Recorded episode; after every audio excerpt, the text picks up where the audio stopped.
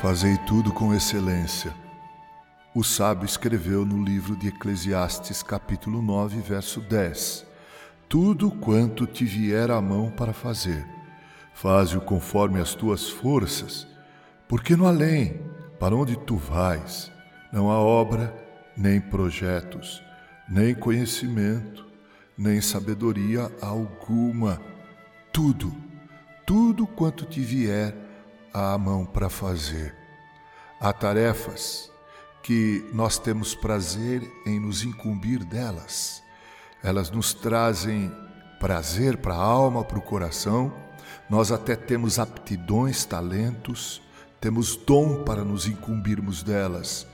E normalmente, neste caso, nós nos incumbimos com prazer e fazemos nossas tarefas com denodo e da melhor forma possível.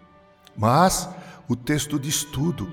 É possível que recebamos eh, tarefas das quais nós devemos nos incumbir, tarefas que devemos cumprir, que não são plenamente do nosso agrado fazer.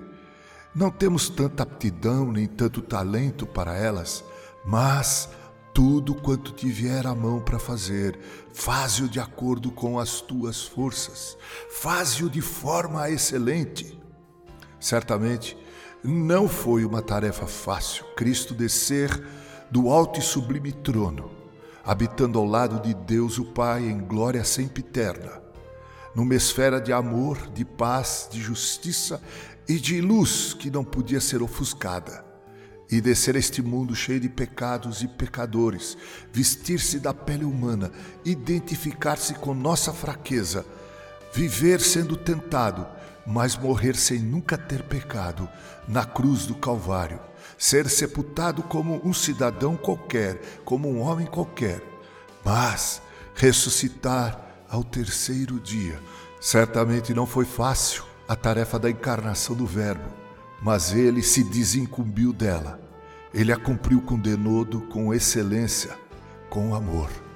Assim devemos fazer nós, os cristãos. Iniciamos uma nova etapa em nossas vidas. Tarefas são colocadas em nossas mãos sobre nossos ombros. Vamos tomá-las como obrigação e nos incumbirmos dela com prazer e dedicação e fazer com excelência, porque o Cristo que por nós morreu foi um exemplo de excelência, assim também sejamos excelentes, nós, os seus discípulos. Com carinho, Reverendo Mauro Sergio Aiello.